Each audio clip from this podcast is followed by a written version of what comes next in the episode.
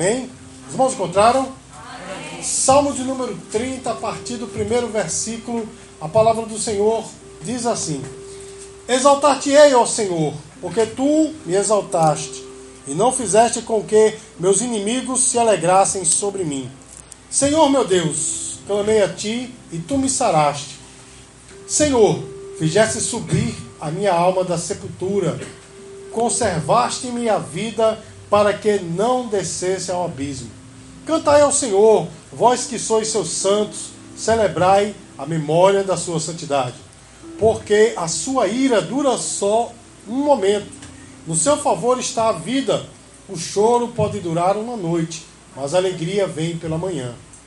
Eu direi, eu dizia na minha prosperidade, não vacilarei jamais. Tu, Senhor, pelo teu favor, fizeste forte a minha montanha. Tu encobriste o teu rosto e fiquei perturbado. A ti, Senhor, clamei, e ao Senhor supliquei. Que proveito há no meu sangue quando desço a cova? Porventura te louvará o pó? Anunciará ele a sua verdade? Ouve, Senhor, e tem piedade de mim. Senhor, se meu auxílio. Tiraste o meu pranto, tornaste o meu pranto em foguedo.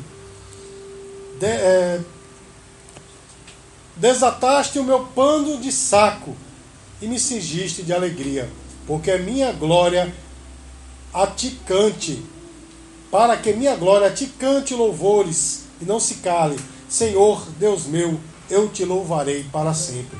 Meus queridos, eu vou ler novamente o versículo 11 e depois eu vou ler conforme a versão que as meninas escolheram. E depois a igreja repete bem forte, amém? amém. Quem vai repetir, diga assim: Eu vou repetir. Eu vou repetir. Amém. Tornaste o meu pranto em dança, desataste o meu pano de saco e me cingiste de alegria. A igreja. Tornaste o meu pranto em dança, Amém? Meus queridos, este é um salmo de louvor. Amém? É um salmo de agradecimento. Não se sabe quem é o autor deste salmo, apesar de que é, em algumas Bíblias aí na epígrafe está lá Salmo de Davi, mas não é um consenso de que esse salmo é de fato de Davi. Entretanto, meus queridos, uma coisa é certa: este homem, este salmista, seja Davi ou não, ele estava passando por uma dificuldade monstra, porque havia inimigos e esses inimigos queriam a sua morte. Ou eles queriam matá-lo, ou queriam vê-lo morto por alguma enfermidade, porque ele, em algum momento aqui do salmo, ele fala: curaste a minha vida, portanto, ele estava passando por um momento de enfermidade e pessoas queriam vê-lo morto, não é? E é interessante, irmãos, a gente notar como o ser humano é mau, não é verdade, irmãos? Que quer muitas vezes o mal do outro, né? Não quer ver o outro progredir, não quer ver o outro se dar bem, mas ao contrário, quer vê-lo padecer, não é verdade, irmãos? Tem pessoas até que disfarçadamente olham para você e dizem, eu estou com você, tal, mas lá no coração, né? Tá dizendo assim, tomara que morra, né? Eu estou sendo bem sincero aqui porque esta é a verdade, amém, queridos? E olha só, irmãos, é, a, a Bíblia diz, né, através desse salmo, que através da oração Deus mudou o quadro. Havia pessoas querendo de fato que o salmista morresse, mas Deus mudou o quadro, porque o nosso Deus, irmãos, ele é especialista em mudança de quadro. Você está entendendo, meu irmão? Porque há pessoas que querem o teu fim, há pessoas que querem o fim do teu ministério, mas é Deus quem diz o não. Amém, queridos? É Ele quem diz: Eu sou o Alfa e o Ômega, ou seja, eu sou o começo e o fim. Eu dei começo à tua vida, eu dei começo ao teu ministério, e só eu posso dar o fim dele. E Deus aqui, meus queridos, deu uma mudança do ministério. Oh, deu uma mudança do ministério. Deu uma mudança do quadro a este salmista. Amém? Muitos esperavam a sua morte, mas o viram passar, né? É, digamos assim, de cabeça erguida por esse vale da morte. Mas, meus queridos, nós temos algumas lições tremendas nesse salmo. Rapidamente aqui, irmãos, eu vou falar para os irmãos que lições tremendas nós podemos tirar desse salmo. A primeira lição, meus queridos, que eu vejo aqui nesse salmo é que a nossa vida ela, ela se desenrola por fases, não é, irmãos? A gente pensa que a vida inteira vai ser de uma só maneira, mas não é, meu irmão. A nossa vida ela se desenrola por fases. Se os irmãos perceberam, há um texto aqui que o salmista diz assim: Eu dizia na minha prosperidade, jamais me abalarei. Ou seja, irmãos, ele olhou para si mesmo, né, parafraseando, né, trazendo para os dias de hoje, com dinheiro no bolso, conta bancária recheada, a família tudo bem, e ele disse: Eu não me abalarei. Mas em outro momento ele diz assim: Eu orei e tu me curaste. Ou seja, a realidade bateu na sua porta, meu irmão. A doença chegou. Você está entendendo, irmãos? E quantas vezes nós somos assim, a gente pensa que a vida inteira vai ser da mesma maneira, mas olha só, meu irmão, eu e você temos que estar preparados, porque nem sempre a nossa vida vai ser do mesmo jeito. Há momentos que a gente está muito bem com dinheiro no bolso, não é verdade, meu irmão? Com um emprego bom, com bens né, materiais, que é isso que as pessoas querem muito, bens materiais, mas em outro momento, meus queridos, às vezes você não tem tanto dinheiro, os bens se quebram e vai-se embora, você acaba com tudo, as amizades passam passam, mas o importante, meu irmão, é que eu e você esteja firmado no Senhor, amém? Nem sempre, meus queridos, nós estaremos da mesma maneira. Os irmãos estão entendendo, irmãos? E observe, meu irmão, infelizmente há pessoas que enlouquecem quando a situação muda. Existe um, um ditado muito antigo, né, que diz assim: vão-se os anéis, ficam-se os dedos, não é? Isso é uma verdade muito forte, irmãos, porque às vezes as coisas mudam. Aquilo que a gente acha que é inabalável né, às vezes se abala. A gente vê, meu irmão, eu conheci pessoas que tinham um casamento firmado durante muitos anos, décadas. E quando eu né, parei e olhei recentemente, tinha um casal de pastores, muito amigos nossos, infelizmente, irmãos, soube que estão separados, décadas casados, um amor tremendo separou. Às vezes, irmãos, aquilo que a gente acha que é inabalável se abala. Mas uma coisa inabalável, meu irmão, é o nosso Deus. E a nossa fé neste Deus tem que estar inabalável, porque se minha fé estiver nele, meu irmão, as coisas podem passar na minha vida, mas eu estarei firme. Diga glória a Deus, irmãos. Porque às vezes aquilo na nossa vida que a gente acha que é inabalável se abala, mas se a minha fé está firmada no Senhor, eu estarei firme e as coisas passarão, mas eu estarei com o Senhor. Amém, irmãos? E olha só, meus queridos, quando as coisas se abalam né, na nossa vida, o importante é saber como nós vamos nos portar diante da situação. Né, irmãos? Como eu disse, existem alguns que perdem a cabeça, ficam loucos, né, acabam agredindo pessoas que lhe amam, não é? Porque a situação passou, passa a, a, a, atingir pessoas que estão até querendo lhe ajudar, porque não sabe como lidar com isso, meu irmão. Sabe por que isso acontece? Porque a gente se esquece quem é o Deus da nossa vida. Porque quem é o Senhor da nossa vida é o Senhor, Deus Todo-Poderoso. Como eu disse ontem, meu irmão, lá Isaías capítulo 6, a Bíblia diz que Isaías ele teve uma grande visão e ele disse assim: no ano em que morreu o rei Uzias eu vi o Senhor assentado num alto e sublime trono. Ele estava dizendo: Uzias, o meu amigo, morreu, a minha estabilidade se acabou, e agora o que será de mim? Mas ele viu o Senhor assentado no alto e sublime trono. Ele estava dizendo o seguinte para mim e para você, meu irmão: a tua estabilidade pode até se abalar, os reinos da terra passarão, mas o Senhor nunca passará, meu irmão. Ele continua assentado no trono e a nossa fé tem que estar nele. O importante, irmão, irmãos, é sabermos como vamos agir diante dessas situações. Irmãos, quando a coisa se abala, nós temos que dobrar o joelho. É porque o salmista disse assim: A ti clamei, Senhor, e tu me atendeste. O importante, meus queridos, é nós dobrarmos os joelhos e procurarmos buscar ao Senhor. Amém? Porque o problema, irmãos, é justamente esse: nós não temos reservas. A gente passa a buscar o Senhor só quando há problemas, não é? Só quando as coisas se abalam, a gente passa a buscar o Senhor. Mas eu digo uma coisa para você, meu irmão: se eu e você estivéssemos, tivéssemos reservas né, com o Senhor, quando eu digo reserva, eu estou falando aqui de buscar o Senhor em momentos bons, em momentos felizes.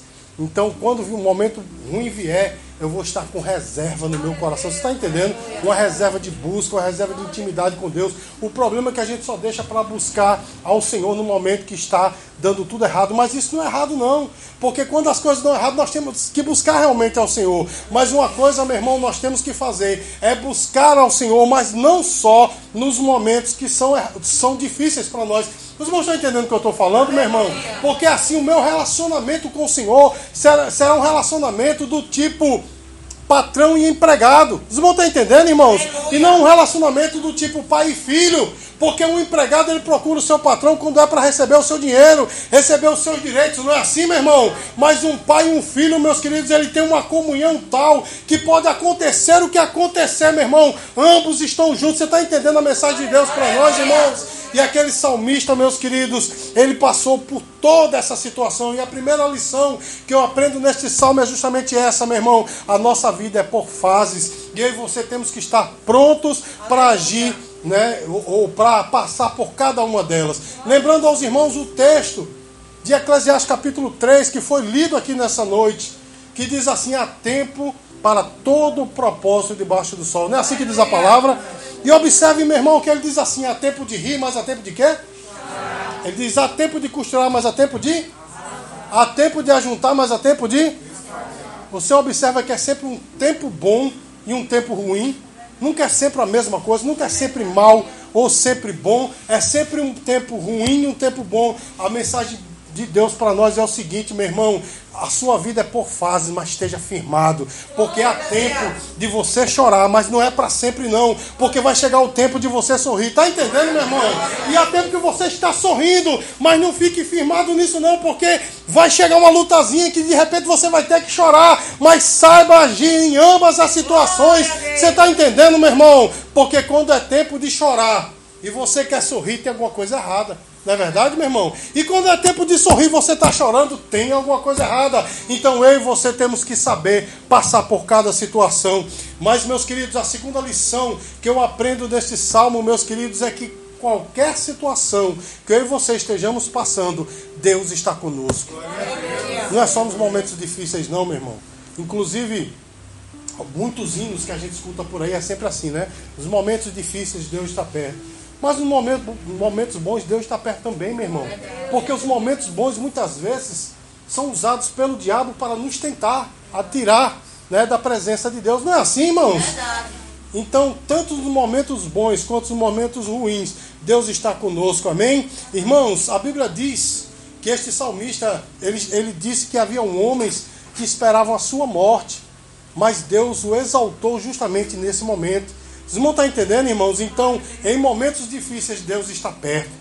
Mas em momentos bons, Deus está perto também. Então, confia sempre no Senhor. Amém, queridos? Amém. Há momentos que a tristeza nos assola, meu irmão. Mas saiba de uma coisa, não é para sempre, não. Porque o versículo 5 diz assim: O choro pode durar uma noite, mas a alegria vem ao amanhecer. A tua tristeza não é para sempre, não, meu irmão. É apenas um momento. Saiba que em, em algum momento o sol da justiça vai brilhar para você. Você pode dizer glória a Deus por isso, irmãos?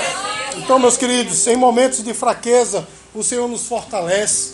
Porque o salmista disse assim: Tu, Senhor, pelo teu favor, fizeste forte a minha montanha. Amém? Irmãos, nesse período de pandemia, eu tive graves problemas. Problemas internos, né? Problemas difíceis. Tive crise de ansiedade, aquela coisa toda e tal. Mas eu recebi a palavra de uma mulher de Deus que né, conversando comigo, disse assim: qual é o seu maior temor? Qual o seu maior temor? E eu disse: olha, meu maior temor não é, eu não tenho medo de morrer, porque eu sei para onde eu vou, porque não depende de mim, depende dele, do que ele já fez. Então, se dependesse de mim, eu estava morrendo de medo de morrer, né? Que eu não sabia é, para onde eu ia. Mas como não depende de mim, depende dele, eu sei para onde eu vou. Mas o meu receio é eu sair daqui desta terra e deixar aí os membros da igreja, a minha família, né? Assim, sem ter uma direção e essa mulher de Deus olhou para mim e disse assim: Mas você não crê em Deus? Você não tem fé em Deus? Meu irmão, quem cuida da tua família, quem cuida dos teus amigos é Deus. Se você morrer à vontade dele, e se você viver à vontade dele, meus queridos, isso foi como um bálsamo na minha vida, me levantou, me colocou de pé. E eu disse: realmente, se é de Deus, meu irmão, eu vou partir. Mas se é de Deus, eu também vou ficar. Meus queridos, em momentos de fraqueza, Deus te fortalece. Amém, meus queridos? Mesmo pensando em morrer, o salmista sabia que Deus estava com ele. Porque ele disse assim: Senhor, fizesse subir a minha alma da sepultura, conservaste minha vida para que eu não descesse ao abismo. Ele sabia que Deus estava com ele. Sabe, meu irmão, Deus está com você em todos os momentos da sua vida. Isso serve para a tua bênção, mas serve também para o teu alerta. Sabe por quê? Porque quando você está praticando algo que não agrada a Ele, Ele está com você. Você está entendendo, meu irmão? Quando você está cometendo aquele pecado, que eu costumo dizer que é o pecadinho de, de estimação, quando você está cometendo, meu irmão, Deus está com você. Deus está olhando para é, você, está ao teu lado. Então isso deveria ser uma vergonha para mim, na é verdade, irmãos? Quando eu vou praticar algo que eu sei que não é da vontade de Deus, eu devia pensar: opa, Deus está vendo, Ele está comigo. Você está entendendo, irmão? Aleluia. E olha só, meus queridos, de outra forma, nós podemos entender também que Deus está conosco em todos os momentos, inclusive quando nós estamos no vale da sombra da morte. Porque ele, né, o salmista aí sim, Davi, né, ele diz lá no Salmo 23 que ele poderia andar até pelo vale da sombra da morte, porque tu estás comigo. A tua vara e teu cajado me consolam. Ele sabia, eu posso passar por qualquer situação, porque tu estás comigo. Amém, queridos? Mas, meus amados, para concluir, eu quero dizer que este salmo me mostra que eu devo ter algumas atitudes específicas, e a primeira delas, meus irmãos, é que nós devemos estar perseverando em oração. Você entende o que eu estou falando, irmãos? Perseverar em oração. O que é que isso quer dizer, meu irmão? Quer dizer que em todos os momentos, seja nos bons ou nos ruins, eu tenho que estar orando, buscando em Deus aquele, aquele recurso espiritual. Sabe por quê, meu irmão? Eu vou dizer uma coisa que Muitos evangélicos esqueceram. Nós não vivemos só nesse, plano físico, não, meu irmão. Existe um outro reino. É o reino espiritual. Você está entendendo, meu irmão? E no reino espiritual, eu e você somos autoridade. Você está entendendo o que eu estou falando, meu irmão? No reino espiritual, nós somos autoridades.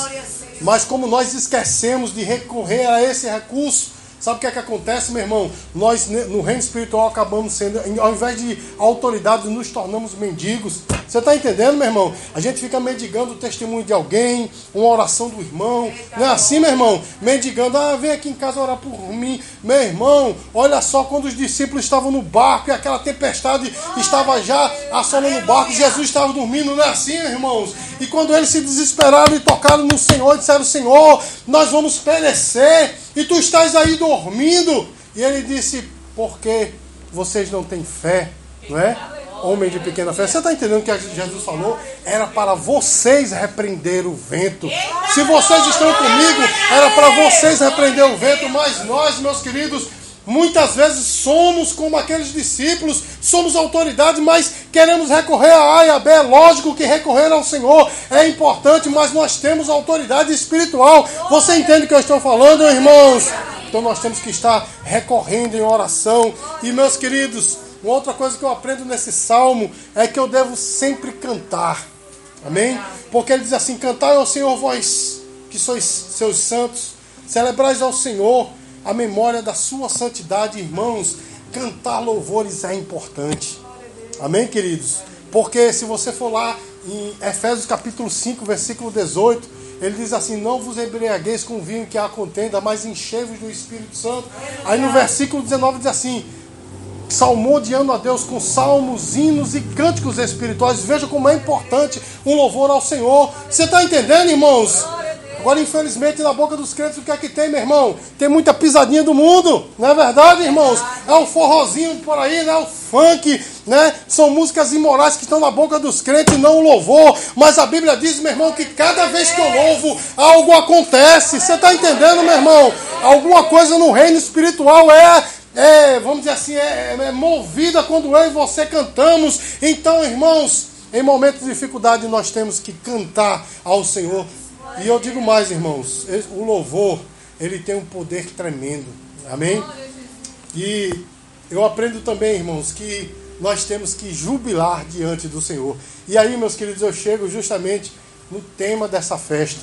Porque ele diz assim: tornaste o meu pranto em dança. Desataste o meu pano de saco e cingiste com alegria. Irmãos, por mais tímido que uma pessoa seja, por mais tímido, em algum momento ele dançou na sua vida. Foi ou não foi? Foi ou não foi, irmãos? Veja só, meus queridos, antes de ser crente, eu andava com uma turma assim um pouco pesada, rock pesado e tal. Mas eu digo para os irmãos, as escondidas ali, escutavam uma coisinha assim e dançavam, né? E eu digo para os irmãos, às vezes quando eu estou bem feliz, sozinho no banheiro ali trancado, eu também dou uma dançadinha para o Senhor. Sabe por quê, meu irmão? Porque é a expressão da alma de quem está feliz. É ou não é, irmãos? E ele diz: Tornaste a minha tristeza em dança. Ou seja, meu irmão, Está chegando um tempo para você, meu irmão, que você vai expressar esse louvor a Deus. Eu não sei se você vai dançar né, fisicamente, mas a sua alma vai dançar diante de Deus. Você está entendendo, irmãos? Muitas pessoas criticam a dança no meio cristão, né? A dança no culto, mas eu digo uma coisa para você, meu irmão, como já foi dito aqui nessa noite, a dança é um meio legítimo de louvar ao Senhor. Davi, quando não tinha mais palavras para adorar a Deus, através das suas palavras. Ele simplesmente dançou na arca, diante da arca. Não foi assim que aconteceu, irmãos? E no Salmo 150, né, o salmista ali vem falando diversas maneiras de, de louvar a Deus. E uma delas é adorai a Deus com danças. Irmãos, a, a dança ela expressa a, a, a alma né, da pessoa. Irmãos, infelizmente, há pessoas que é, o mundo aí desvirtuou a dança, né? A dança está envolvida com a sensualidade. Na é verdade, no mundo aí, a dança está, está desvirtuada pela sensualidade. Mas a dança ela é uma expressão de louvor a Deus. Amém? Quando a dança ela é, é realmente feita em, em santidade, alguma coisa espiritual acontece. Irmãos, tem um testemunho. Eu escrevi um livro há, muitos anos atrás, alguns anos atrás, chamado Adoração e Arte. Eu, um capítulo todinho é só metade de um capítulo, é só sobre a dança, não é? E eu cito lá um testemunho de uma, de uma ministra de louvor, né? ela, é, ela é pregadora e ministra de louvor, chamada Helena Tanuri, que ela viu alguém ser curado através de uma ministração de dança. E eu creio piamente, irmãos, eu creio piamente nesse testemunho. Amém, queridos? Porque só quem já experimentou a presença do Espírito Santo através da música e da dança sabe do que eu estou falando. Amém, queridos? É lógico que a dança, irmãos, ela não, ele não, a dança não é um, um elemento essencial do culto. Ou seja, não tendo dança no culto, o culto acontece. Amém, irmãos? Não é um elemento essencial, mas é algo que paramenta o culto. E quanto mais paramentado o culto, quanto mais né, vamos dizer assim, nós possamos, podemos abrilhantar o culto, melhor é. É ou não é, irmãos? Então que nós hajamos assim, irmãos, que nós possamos celebrar a Deus Talvez muitas pessoas tenham expectativa da tua morte, meus queridos, do fim do teu ministério, mas sabe de uma coisa: o teu Deus, irmãos, ele é especialista em mudança de quadro, meus queridos. Mesmo diante das dificuldades, celebre a Deus, canta alegremente ao Senhor, porque certamente Ele está trabalhando em teu favor e a tua bênção está chegando de tal maneira, meu irmão, que a tua alma vai dançar diante dele. Você pode dizer glória a Deus, igreja? Dá uma linda salva de palmas ao Senhor Jesus. Glória a Deus. Eu quero encerrar esse culto cantando louvor.